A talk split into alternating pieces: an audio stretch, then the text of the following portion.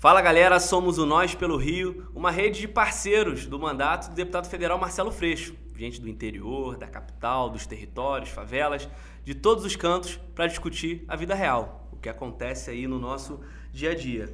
E hoje a gente vai falar de um problema grave que nos últimos dias, nas últimas semanas, tem confrontado o povo do estado do Rio de Janeiro, que é a política do abate de Witzel.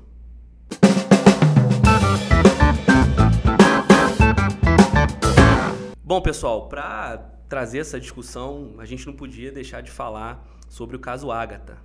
Para todo mundo que acompanhou aí, para quem também não está muito por dentro, a Ágata é uma criança que foi atingida por um tiro de fuzil nas costas enquanto voltava para casa junto da sua mãe numa Kombi. A 100 metros de casa ela já estava, ali na fazendia, no complexo do Alemão. Os moradores relataram que não tinha confronto, que foi simplesmente um policial que atirou e essa bala atingiu a Ágata, enquanto a polícia militar tem negado esse tipo de acusação. E aí o governador Witzel se posicionou, é, utiliza de dados que a gente tem questionado, inclusive, da segurança pública, tem dito que a sua política de segurança tem dado certo e que esses casos podem acontecer e que são equívocos de uma política de segurança pública que, segundo ele, está dando certo. Não é isso, Mônica? É isso. O que, que acontece? É... Me desculpem que hoje eu não vou iniciar com um astral tão para cima, né? Porque eu sei que isso atinge a todo mundo, mas a mim principalmente atinge direto na alma, né? Eu acho que assim, Yuri, a presença desses familiares na Fátima Bernardes deveria ficar com maior dó no estado do Rio de Janeiro para essas pessoas entenderem o que é de fato essa política de abate. O que que esse governador está fazendo com a população quando assassina uma criança como fez com a Ágata. E óbvio que nós sabemos, antes de Ágata, teve mais quatro e a gente vai falar apenas num, num tempo muito curto. Porque se a gente for fazer a contabilidade, tem diversas ágatas, diversos cauãs. Também não é nessa política agora, também sabemos disso. Que já teve outros gestores dentro desse Estado que já cometeram os mesmos assassinatos. Agora, o que acontece nessa gestão atual né, é, é, é, é a tranquilidade é o nada a ver, é a não responsabilidade que esse governador tem certeza de não ter com essa situação. Ele não liga para que nada, que ninguém possa fazer alguma coisa que possa, é, de alguma forma, acabar com essas situações. Eu penso o seguinte, Uri, que muito revoltada, minha fala é de revolta mesmo, é de revolta é de ver um Estado que a gente vê milhares de pessoas de outros países, de outros estados vir para cá, porque o Rio de Janeiro realmente é um estado bonito, mas que se tornou uma cidade túmulo. Mas não é uma cidade túmulo de todo ser humano. É uma cidade túmulo da população negra, dos jovens negros, das crianças negras, das mulheres negras. Uma cidade zumbi. Porque prestam atenção nessa fisionomia da mãe e do pai da Ágata. E prestam atenção nos outros familiares de outros. O que, que a gente se torna? O nosso olhar. Preste atenção nas características dessas pessoas. Que vocês vão entender o que eu estou falando. Então não pode, a gente não pode permitir. E obviamente, Yuri, Carol, Siri, Carol. A gente, assim, como estamos aqui, né, nessa proposição linda de fazer um Rio diferente. Nós somos nós pelo Rio. Com muito orgulho nós dizemos isso a todo momento. Então esse é um assunto que para mim é crucial. O racismo no estado do Rio de Janeiro é o resultado disso que a gente está vivendo. E por isso que todas as minhas falas são sempre é pautada no racismo.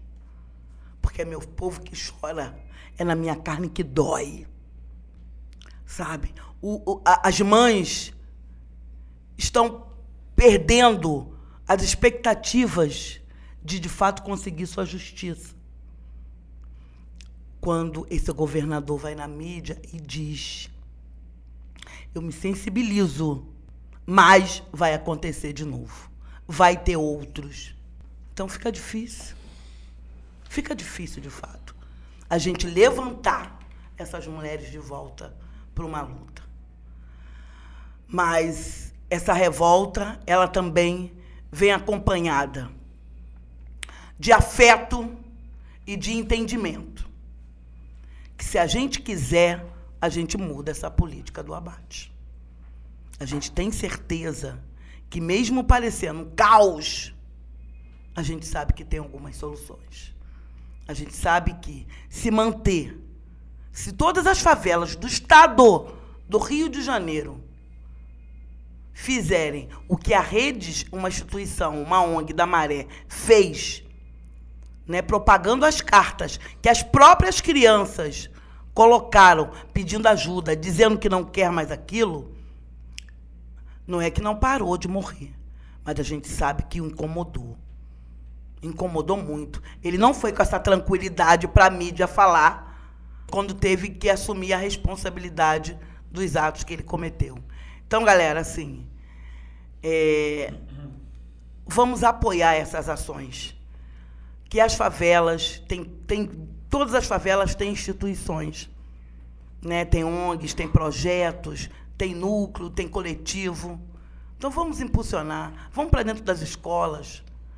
Vamos, vamos, de fato, botar a favela para falar o que não queremos. Vamos, de fato, mostrar o que esse governador está fazendo conosco. Porque aí a gente vai ter olhares de outros, e eu digo esse outros, internacional, que a gente pode obter alguma, alguma responsabilização real para essa política do abate. É isso, Mônica. É, você falou muito bem. Essa política de extermínio ela não é novidade no estado do Rio de Janeiro. A gente viu isso nos governos do PMDB, Cabral, Pezão. A gente viu isso no governo da família Garotinho. Se você for buscar um histórico, quando Moreira Franco foi eleito governador, e aí eu lembro que Moreira Franco está preso, inclusive fez parte do governo Temer, recentemente foi ministro, está envolvido em vários casos de corrupção. Quando ele ganha a eleição em 96 para governador, ele diz que vai acabar com o crime em seis meses. Olha quanto tempo a gente está falando. Eu tinha seis anos. Acho que a maior parte aqui, todo mundo, né? Eu esqueci de citar, inclusive, Mônica, além de eu e você, depois desse teu relato tão emocionado e tão firme. Tá a Carol Quintana, lá de Teresópolis, tá o Siri, aqui da Zona Oeste, tá a Carol Vercais, da região dos Lagos. Olá. Mas a maior parte de nós aqui tínhamos 6, 10 anos, assim. Você era mais jovem. e a partir disso a gente vê que desde aquela época eles já propõem essa política de extermínio, de invadir comunidade, de invadir favela, de bater o pé na porta, de atirar a esmo. Só que o Witzel botou isso no outro tom, botou isso no outro lugar, que é assim, de fazer, reafirmar defender e o pior, culpabilizar o indivíduo. Ora ele fala que a culpa é do policial, que a política de segurança pública dele está certa, mas a culpa é do policial. É o erro do policial e o policial que vai responder.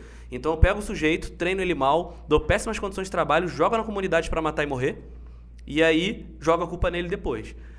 Em outra, ele fala que a culpa é do usuário. E aí eu queria já aproveitar o Siri. O Siri é um companheiraço nosso, e tem aqui alguma bagagem né, nessas experiências de relação com policiais, com famílias de policiais, que hoje estão sendo culpabilizados pelo Witzel e também são vítimas dessa política de extermínio, de abate do governador. É, Yuri, é realmente a história do governo dos governantes do Rio de Janeiro tem uma galera presa aí, né? O Moreira Franco, por exemplo, já foi solto, mas também ficou preso um tempo. E assim, cara, eu lá na Zona Oeste tenho diversos amigos mesmos e amigas que são policiais, sacou? E assim, eu, é, de um tempo para cá, eu tive a oportunidade de conviver diariamente assim com uma família de policiais durante oito anos, muito frequente assim, e como o policial sofre com essa política de que muito tempo nós estamos vivendo. E aí assim, você vê que é um transtorno psicológico absurdo. Por exemplo, teve uma vez que me mostrou uma foto, o policial lá, meu amigo meu, que eu tinha acabado de sair de uma favela e o carro dele foi fuzilado, assim, isso lá na Zona Oeste. E assim, você vendo a foto, é impossível imaginar que alguém saiu vivo daquele, daquele espaço, daquele, daquele carro. E ele saiu, assim, tem uma questão de fé envolvida, enfim, isso faz parte do dia a dia também. Mas eu já vi outras cenas também dele ligar, e ficou muito emblemático, assim, para mim, dele ligar, querendo falar com os filhos, porque estava no meio de um tiroteio e estava com medo de ser morto, e para falar que, que amava os filhos e tal. Então, assim, é uma política que não só é, a favela sofre, mas a sociedade como um todo sofre e o policial sofre muito também. Eu e aí assim, no meio dessa confusão toda, vi até o excludente de licitude, né? Que o policial ao, ao curto prazo, quando vê isso, que aí tem o Moro da vida, né, que queria é, é, dar uma abertura maior para o excludente, de ilicitude, o policial naquele momento pode ter pensado assim, pô, eu já vivo uma loucura e eu posso realmente, por algumas coisas, acontecer de matar um, uma pessoa, assim, uma área da vida. Só que isso é uma loucura o que esse excludente de ilicitude queria fazer. Eu queria fazer um, uma reflexão inversa do que, do que essa política de, de, de segurança vem fazendo com os policiais em si.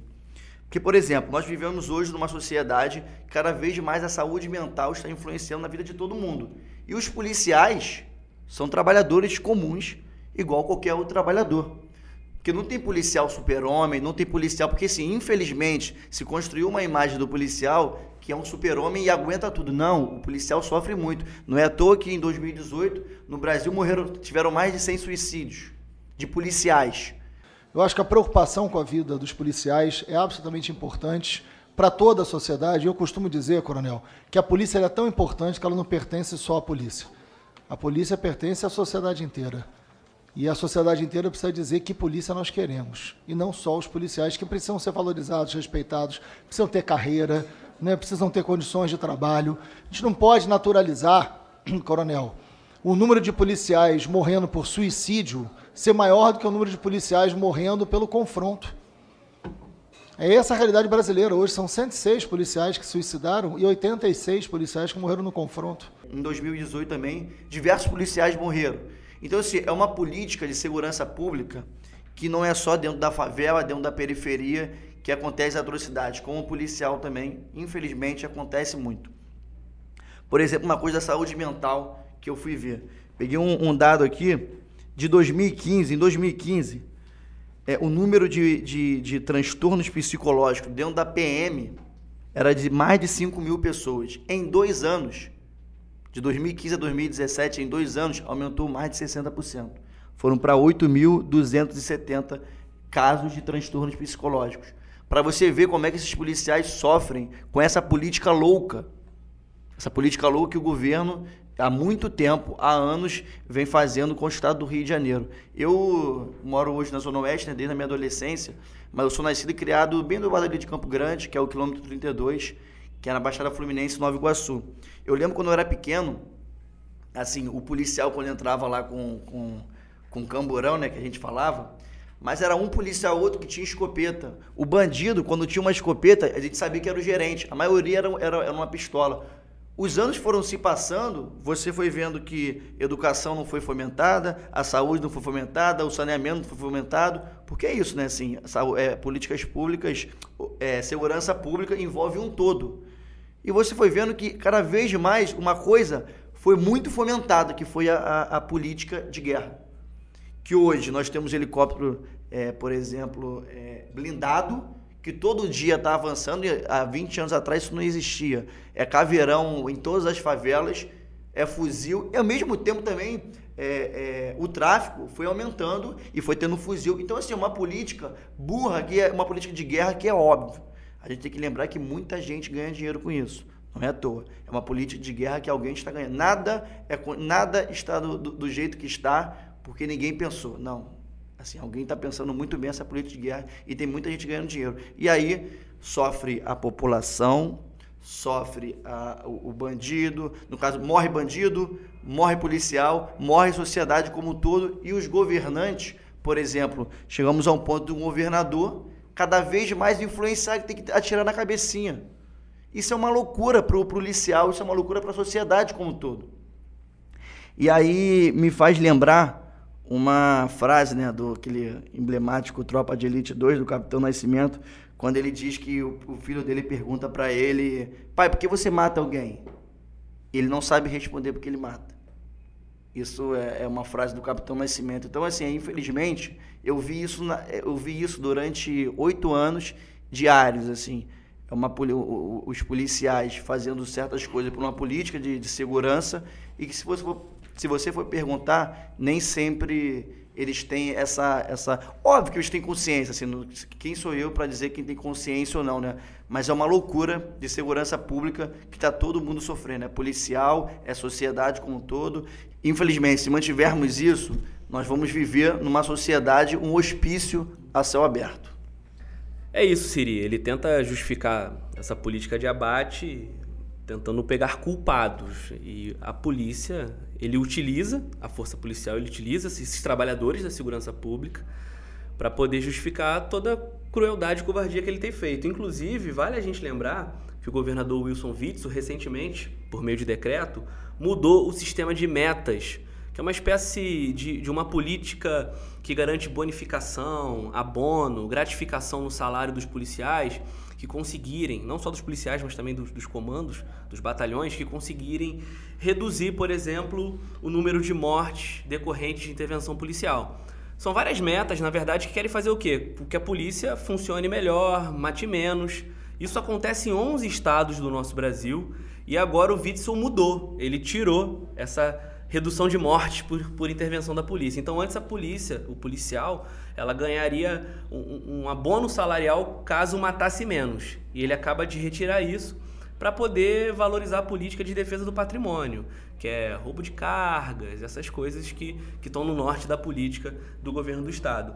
Então isso mostra que, de fato, existe uma política evidente, uma política organizada de que não vamos trabalhar com inteligência, não vamos proteger o policial, não vamos proteger o morador, não vamos proteger o favelado, não vamos proteger as ágatas.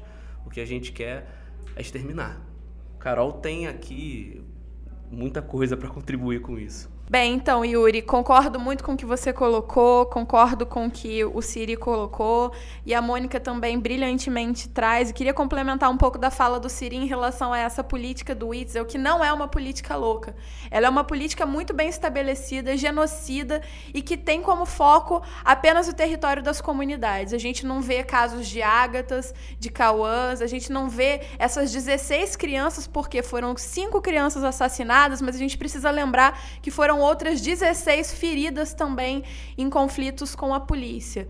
Né? Então, a gente precisa falar um pouco também é, sobre esses números, sobre esses dados. Né? A gente precisa ser claro, porque nesse ano foram 1.249 mortes por operações policiais nas comunidades. Comunidades em que as crianças estão na escola, como a Maré, e a polícia atira do helicóptero para baixo. Que realidade é essa? Não é uma política louca, isso é um genocídio da nossa população do Rio de Janeiro. Que não acontece apenas no território do Rio de Janeiro, da cidade do Rio de Janeiro, que virou uma cidade túmulo, mas uma cidade zumbi, mas que outras cidades do estado do Rio de Janeiro também estão virando.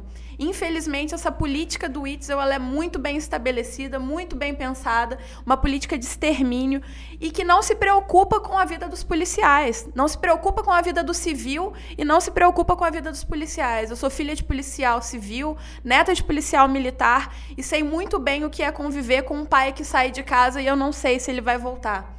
Né? Desde criança, a gente eu tenho mais outros três irmãos e a gente sempre se perguntava se o nosso pai ia voltar ou não. Ele se despedia da gente, ele saía para o plantão e ele mesmo não sabia se ele retornaria. Assim como vários amigos deles e vários amigos das nossas famílias não retornaram.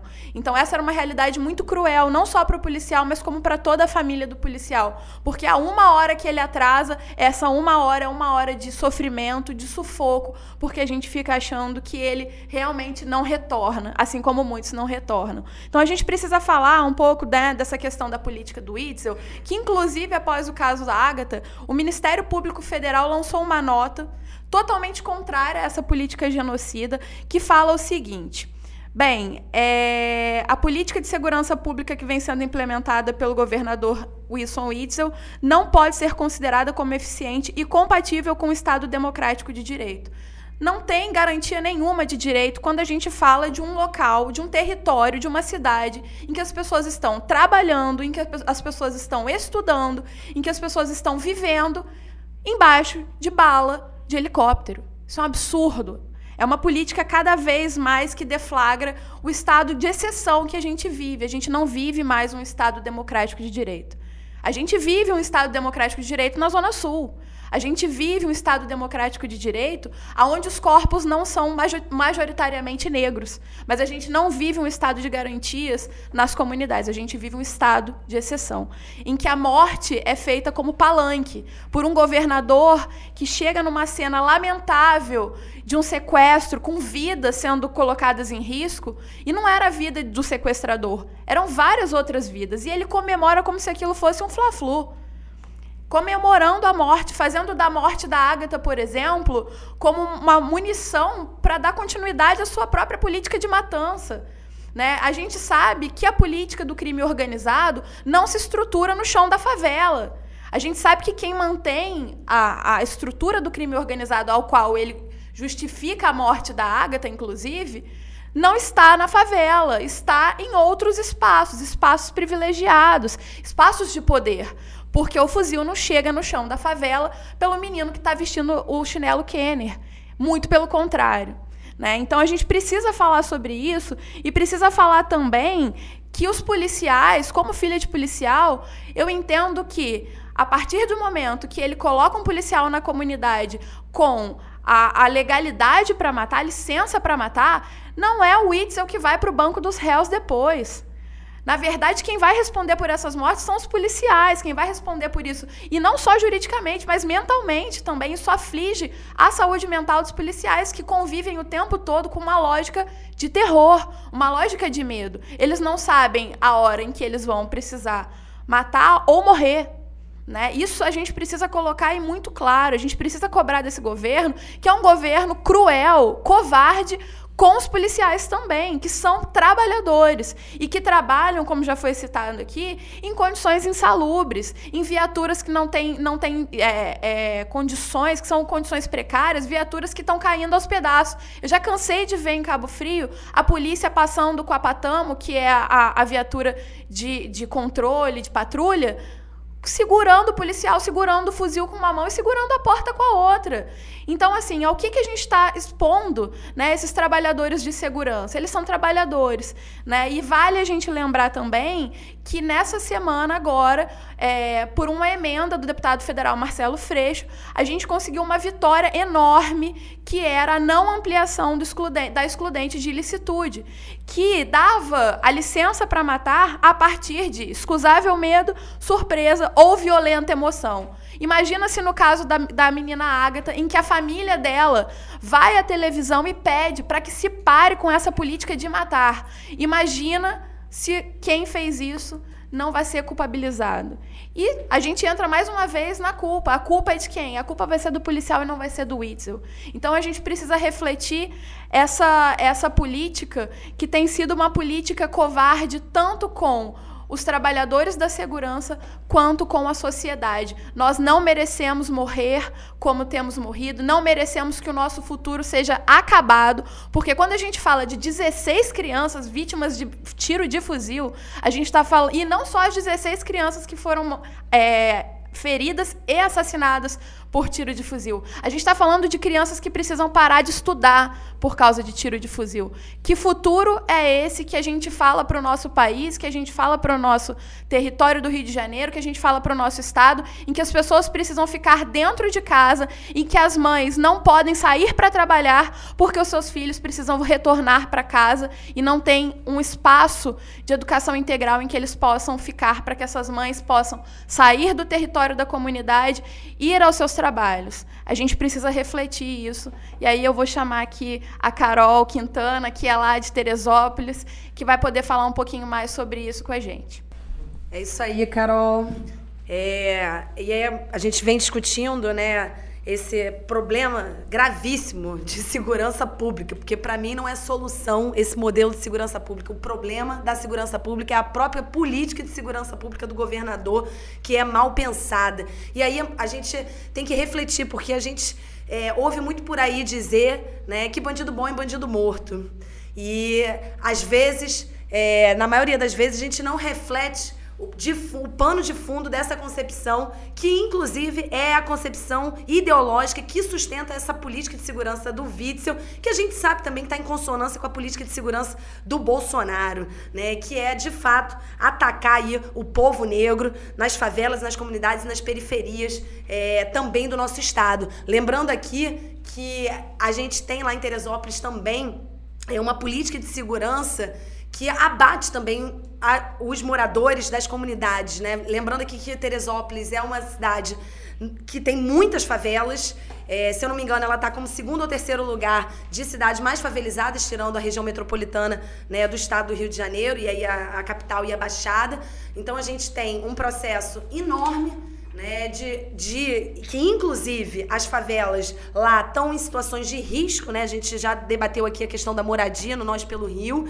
Então elas estão aí sofrendo com um descaso de várias políticas públicas, porque a política de segurança pública, como bem foi falado aqui, ela incide sobre outras políticas públicas como saúde, geração de trabalho, né, moradia, saneamento básico, acesso à cultura, né, acesso ao transporte público, acesso né, a, a, a cidade como um todo. Então, já é uma área de exclusão, né? E essa área de exclusão se torna um campo de extermínio, literalmente um campo de extermínio, onde a gente abate vidas, onde a gente retira sonhos, a gente acaba com famílias, né? O Mônica, você trouxe a sua fala muito potente, companheira, assim, é toda solidariedade. É, imagino o quão difícil é, seja para você estar tá falando e estar tá lidando com esses casos diariamente, você que perdeu um filho vítima aí, né, da violência do Estado, da polícia.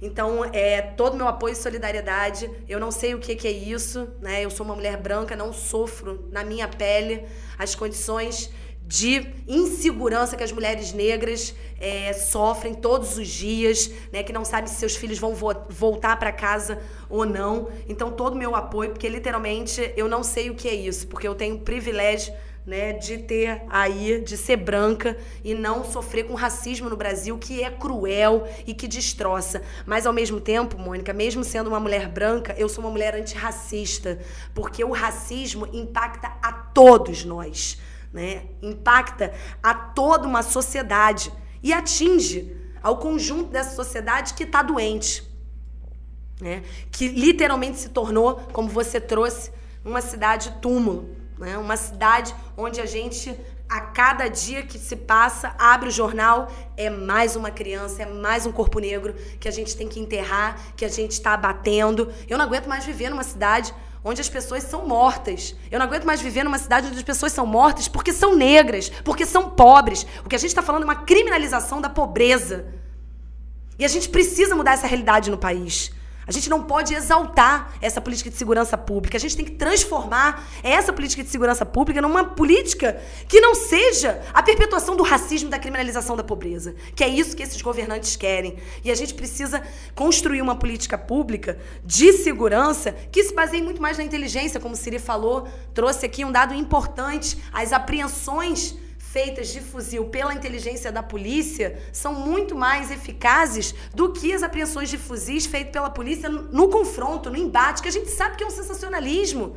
Né? E colocar todo esse custo do policial né? A Carol trouxe aqui o relato da família dela, né? Também todo o meu apoio e solidariedade. Não tenho, não, meu pai não é policial, não convivi com isso, mas imagino que quando você era criança realmente deveria ser um medo de perder o pai, porque é uma profissão de risco, né? Se tornou uma profissão de risco. Lembrando aqui que a polícia militar é, do Brasil é a polícia que mais mata no mundo. Né? E se eu não me engano, são poucos casos de polícia que são militarizadas é, no mundo. Se eu não me engano, são três países: é Brasil, Itália e tem um terceiro país. Mas atuando em confronto direto né, com os moradores, em contato com a população, só a polícia do, do Brasil. Ou seja, a gente tem uma polícia militar. A polícia militar, ela já ela foi criada, o nome, a militarização, ela já traz uma ideia de guerra que é uma política de guerra. Então a gente tem uma polícia que se chama militar e que tem uma política de guerra contra a população. É uma guerra contra as pessoas. E aí nos leva é, a um outro debate que a gente não pode deixar de mencionar aqui, que é a política proibicionista das drogas. Porque essa é a desculpa que eles dão quando eles vão lá na favela. Eles vão para dizer que estão reprimindo o tráfico. E a gente não faz um debate mais sério sobre essa política de drogas que gera o tráfico. O tráfico é um problema sério? É um problema gravíssimo. A gente precisa debater. Mas a gente tem que debater na sua complexidade. A gente não pode ficar culpabilizando o indivíduo e falar que a culpa é do usuário. Isso é muito fácil. É, é uma explicação muito simplificada de um problema que é muito mais grave, que é muito mais complexo. E a gente precisa debater as políticas proibicionistas, porque a política proibicionista de drogas é justamente a desculpa que esses governantes usam para o genocídio da população negra. Porque aí você tem que dar desculpa. Foi pego lá com maconha, ah, tava lá vendendo na boca. Aí você não faz um debate mais amplo de como a gente trouxe aqui no outro podcast. E a gente conversou sobre é, a questão do trabalho. Né? O tráfico acaba se tornando né, uma única forma de sobrevivência desses jovens negros. E aí a gente não faz um debate mais amplo. Aí é muito fácil falar que a culpa é do indivíduo, que a culpa é do usuário, que o problema é da droga. Né? Mas isso não é resolver o problema. Até porque a gente sabe que na favela não se produz drogas, não se produz armas, a gente sabe que aquilo ali chega por outras vias. Né? Muitas vezes a gente não é, consegue é, ter aí um debate mais profundo dentro dessas políticas públicas. E é óbvio que eles se esquivam. E aí é muito fácil dizer é, que a culpa é do usuário, que por isso que a gente tem que ter a repressão ao tráfico. E aí, na verdade, o motivo é o genocídio da população negra, é o extermínio. Já foi assim, antigamente a gente tinha escravidão. A gente já exterminava com as doenças, com a falta de acesso. A gente teve uma dificuldade enorme de integrar o negro na sociedade de classes. A gente preferiu importar a mão de obra trazer mão de obra barata da, da Europa. A gente deu terra para o imigrante italiano porque a gente não quis dar terra para os nossos negros que já estavam aqui há 300, 400 anos. E isso é um processo de exclusão enorme, que até hoje a gente tem essas consequências. Então o problema é muito mais complexo. E esses governantes, eles tentam descomplexificar um problema que é sério da estrutura social brasileira, ao invés de a gente estar resolvendo esse problema, a gente, na verdade, simplifica, não quer debater, porque o objetivo não é a superação das desigualdades sociais no Brasil. Pelo contrário, é continuar o extermínio do povo negro no Brasil. E a gente precisa mudar esses modelos de segurança pública para uma perspectiva mais humanitária, de humanização, tanto para o policial, que não quer ir para o confronto, tanto para as mães que não querem perder seus filhos, quanto com os moradores que têm que conviver com a maldita bala perdida que não é perdida. Essa bala, ela tem alvo, é o corpo negro e todo apoio e solidariedade aqui, que eu me sensibilizei né, com os pais da Ágata. Né, e você vê aí a, que a fala clara do pai dela, pedindo para o governador parar de matar, porque foi a filha dele, mas amanhã é a filha de outro. E aí eu faço o mesmo apelo. O governador Witzel, pare de matar as crianças nas favelas.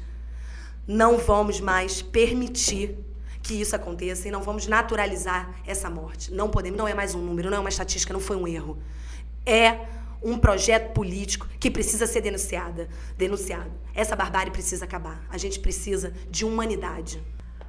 Olha, realmente a fala de vocês hoje a gente está assim, eu acho que bem acima da média. Carol, é, eu sei que tem duas Carol, mas a Carol, né, que se colocou, enfim, ser filha de policial e ser neta de policial, enfim, é, é é isso, é, foi muito importante, né? Porque é a gente ver que nesse nosso encontro temos as situações reais, as vítimas reais da situação, né? E, e é isso que também fazia com que sua família, você, sua mãe, sentisse esse medo, né? Viver sob essa tortura de que a gente no dia seguinte pode não ter aquela pessoa. Então, assim, não é só matar vidas, que já por si só é um absurdo, mas matações, expectativas, famílias desperdiçadas. E a culpabilização do outro, como todos vocês falaram, brilhante a fala do Siri, né? ele também tentou jogar para o nosso peito quando disse que a culpa era dos defensores de direitos humanos, é que somos nós também. Né? Agora veja bem, tudo para poder tirar a responsabilização dele da situação. Que é muito mais fácil jogar, como a gente fala, né? A merda na casa do vizinho. Porque aí fica mais fácil da gente resolver, né? E assim, é, nós temos, com a fala da Carol, eu também vi isso em outros, essa militarização que acontece para a formação desses policiais e para é, a vivência deles dentro dessa, desse cotidiano de trabalho, isso também é muito ruim. Isso tinha que acabar. Porque a forma que eles são tratados, né, sobre roupa, sobre cabelo, sobre o cotidiano de vida deles que eles têm que ter para poder pertencer a esse sistema, né, o faz também ficarem brutos, né? Não estou justificando, mas a gente sabe que isso também contribui. Muito rápido teve uma formação na Baixada, no qual tinha policial, e quando foi feita a, a, a pergunta para o policial sobre racismo, ele se colocou: eu sou negro. Mas quando eu estou na favela em uma operação, eu sou um policial. Quer dizer, ele desumaniza. Quer dizer, quando ele veste aquela farda, ele não é um ser humano, ele não é negro, ele não é branco, ele é um policial. Isso é muito ruim. Então também a gente está denunciando e falando dessa contribuição absurda na formação desses homens. E terminando mesmo, a gente tem que parar de só ter dentro da favela o braço armado do Estado dentro das favelas, dentro das periferias, dentro da Zona Oeste, a gente tem que parar de ter só isso. Porque é só isso que chega. Fazer com que tenham pessoas que, de fato, acredite numa política inclusiva e não numa política de abate. Então, nós precisamos ter outras coisas, outros instrumentos que não seja o braço armado do Estado. Tá aí, gente. Obrigada e até a próxima. Bom, pessoal, é isso. E para não falarem que o Nós pelo Rio, que é esquerda, que o pessoal não possui propostas, a gente só critica, a gente só denuncia, temos aqui algumas coisas bem substanciais para poder expor que a gente tem visão também de política pública e de governabilidade, né? Temos alternativas. Prova disso foi a trajetória do Marcelo Freixo na Assembleia Legislativa do Estado do Rio de Janeiro.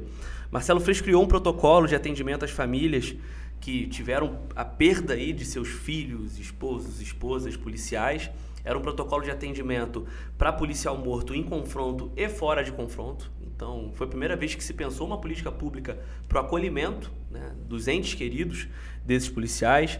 Também propôs uma política de saúde para PM, para Polícia Civil e que envolvia também condições de trabalho, que foi muito bem colocado aqui. Né, para além da questão psicológica, que é grave, do aumento do número de suicídios de policiais, é, tem, tem essa situação da falta de infraestrutura, da falta de investimento. Isso impacta muito o trabalho desse policial e a forma como ele vai fazer qualquer tipo de abordagem.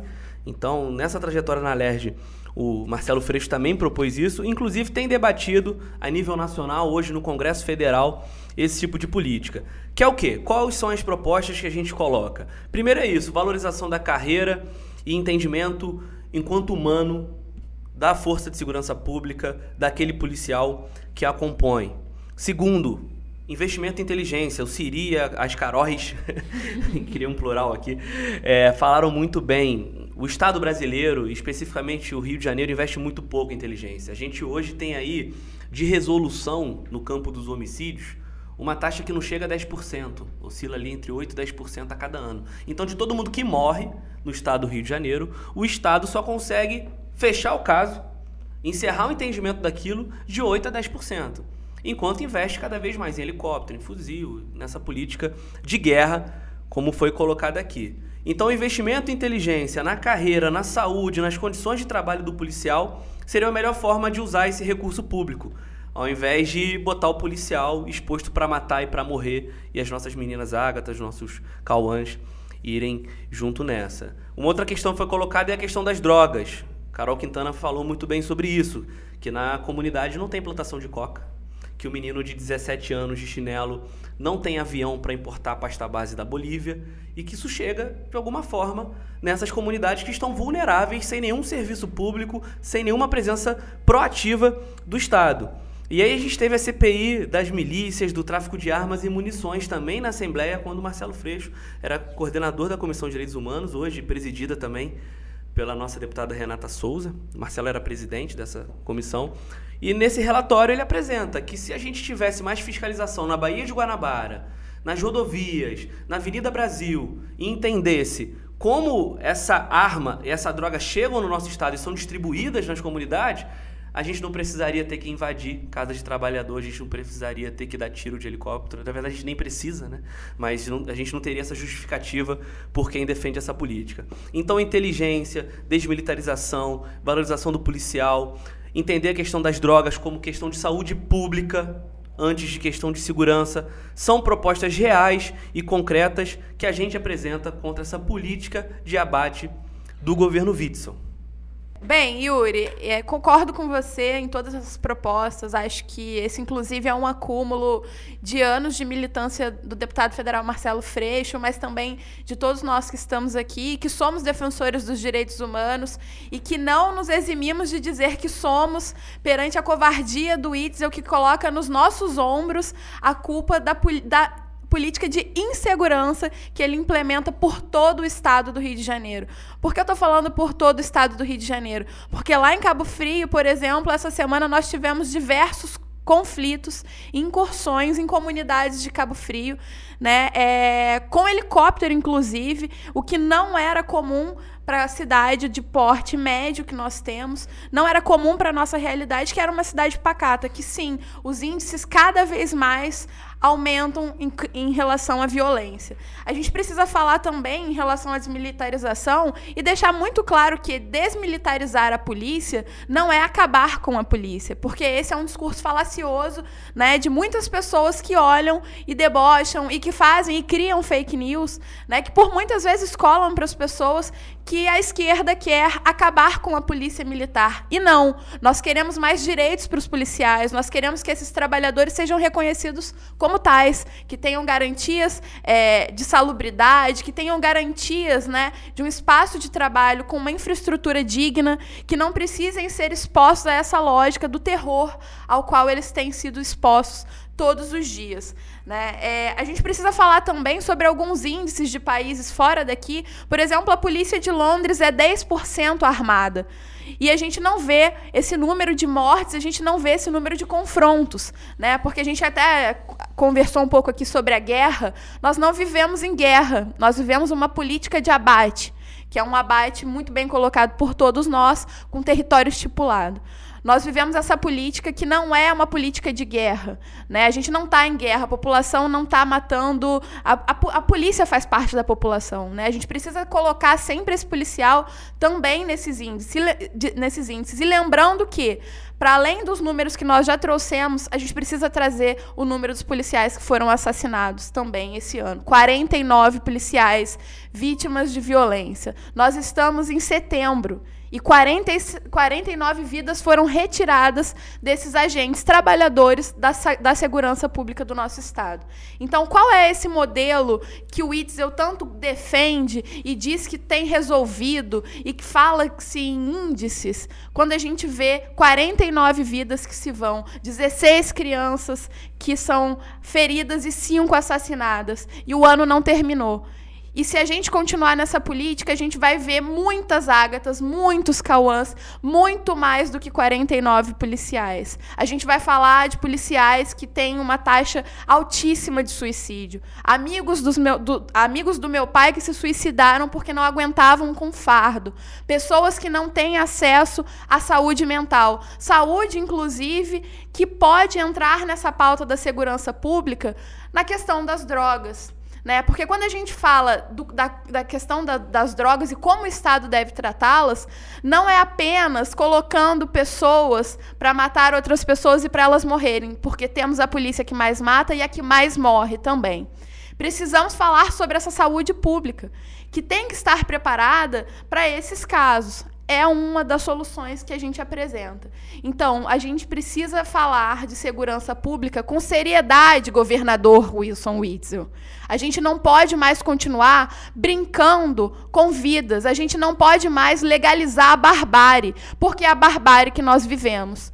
E se depender dos defensores né, dos direitos humanos, a barbárie não será instaurada, não será normalizada no discurso de um homem que foi eleito para representar uma população que carece de uma lógica de segurança pública, que proteja de fato os policiais, que proteja de fato os civis, que proteja de fato quem precisa ser protegido.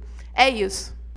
Então, Carol, realmente assim, essa política é, é um absurdo para os policiais até mesmo no seu dia a dia, é, dentro da delegacia. Eu perguntando para um amigo meu que trabalha em uma delegacia, enfim, ele me lembrou da, da falta de infraestrutura, até mesmo por questão de papel que não tinha. Tinha que pedir para os comerciantes em volta papel para tirar xerox. Olha o nível que a polícia está. Então, assim, além do, do dia a dia já, já ser esse confronto, enfim, ser horrível para o policial, até mesmo a falta de infraestrutura é, em relação ao sistema deles, que é muito ruim, não tem estrutura para investigação. E aí, lembrando muito que o que o Yuri falou aqui, a falta de inteligência. Então, assim, é um conjunto de coisas que só, só quer uma, é só uma política para exterminar o próximo, exterminar o outro, mas a própria infraestrutura do policial em si não tem nenhuma. E por isso, Yuri, como você falou, chega a 8 a 10%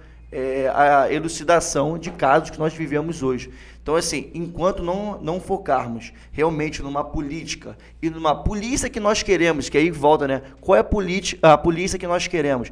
É uma polícia realmente com infraestrutura, que tenha, é, é, que preze 100% pelos direitos humanos, porque não é só para a população, é como é, direitos humanos serve para os policiais, porque são trabalhadores também, e serve para a sociedade como um todo. Então, assim, uma política que preze os direitos humanos, tenha infraestrutura, tenha condições de trabalho, ou senão viveremos, infelizmente, com essa loucura, que não, como, diz a, como disse a Carol, não é loucura, é uma política muito bem pensada, eu concordo com você, Carol, é uma política muito bem pensada de extermínio da população e, sobretudo, da população negra. É isso aí, galera. São muitas propostas que nós temos aí para a gente humanizar essa política de segurança pública que a todo momento desumaniza. Você, policial, que está nos escutando aí, diz para mim que você não quer ganhar um bom salário. Então, eu, a minha proposta aqui é aumentar o salário do policial, dando condições de trabalho. E a gente sabe que, para a gente se sentir valorizado, né, a gente tem que ganhar um bom salário. Então, ao invés de ele gastar dinheiro com essa política de extermínio comprando armas, helicópteros blindados e não sei o que, divisão noturna, os, os aparelhos aí ultra mega modernos de extermínio, né? Inclusive que países que estão em conflito de guerra não têm nem acesso, mas a gente tem acesso aqui, né? Ao invés de ele gastar esse dinheiro, ele deveria fazer, sabe o quê? Ele deveria publicar no Diário Oficial o aumento dos policiais militares do estado do Rio de Janeiro. Né? Que eu também gostaria que não fosse mais policial militar, que ele fosse um policial mais humanitário. Né? Então, pregamos aqui essa desmilitarização, mas que ele pudesse também abrir concursos públicos, porque as secretarias, de, a Secretaria de Segurança está com uma defasagem enorme de policiais, justamente porque eles estão se suicidando, eles estão com licença, né, porque as condições de trabalho estão ruins. E aí eu queria, eu esqueci de fazer essa menção, mas eu queria aqui também denunciar porque é um processo que está acontecendo nas nossas escolas, que é a militarização da educação. O que, que a gente está vendo no estado do Rio de Janeiro? A Secretaria de Segurança tentando entrar na Secretaria de Educação. Né? A gente sabe que o governador ele é tão obcecado por essa lógica de matar, de extermínio, que ele está querendo colocar policial militar dentro das escolas. Ele está achando que os, o problema escolar né, que é gravíssimo, que tem mil problemas, que inclusive vale a gente fazer um podcast sobre educação no estado do Rio de Janeiro, tá aqui jogando uma proposta. Vocês aí que estão escutando a gente nos comentários podem também colocar proposta aí de temas e sugestões. É, essa, essa militarização da educação tem que ser denunciada, porque o policial ele não tem que estar na escola, não. Ainda mais armado. Olha como é que é a lógica dele, se ele quer botar policial armado dentro da escola supostamente para defender os nossos alunos. Pelo amor de Deus, né, Witzel? Assim você não vai defender. Você sabe como é que você valoriza a educação? Mais uma vez, aumentando o salário do professor, abrindo concurso público, dando condições de trabalho. Então, a Secretaria de Segurança e a Secretaria de Educação, eles também estão colocados né, da mesma política de desvalorização do servidor público no Estado. Então, é, o que deveria ser feito é a valorização desse servidor, desse trabalhador, né, que está morrendo e que mata também, e que a gente sabe que isso não faz bem para toda a sociedade. E é isso, galera. Nós debatemos hoje aqui a política de abate do governo Witzel e queremos também nos solidarizar com todas as famílias que têm sido atingidas por todo o território do estado do Rio de Janeiro por essa política genocida. Bem, vem com a gente. Se você tiver um tema para sugerir, coloca nas redes sociais, nas mídias onde você viu. Fala pra gente o que está te afligindo no seu território. Nós pelo Rio. Vem com a gente.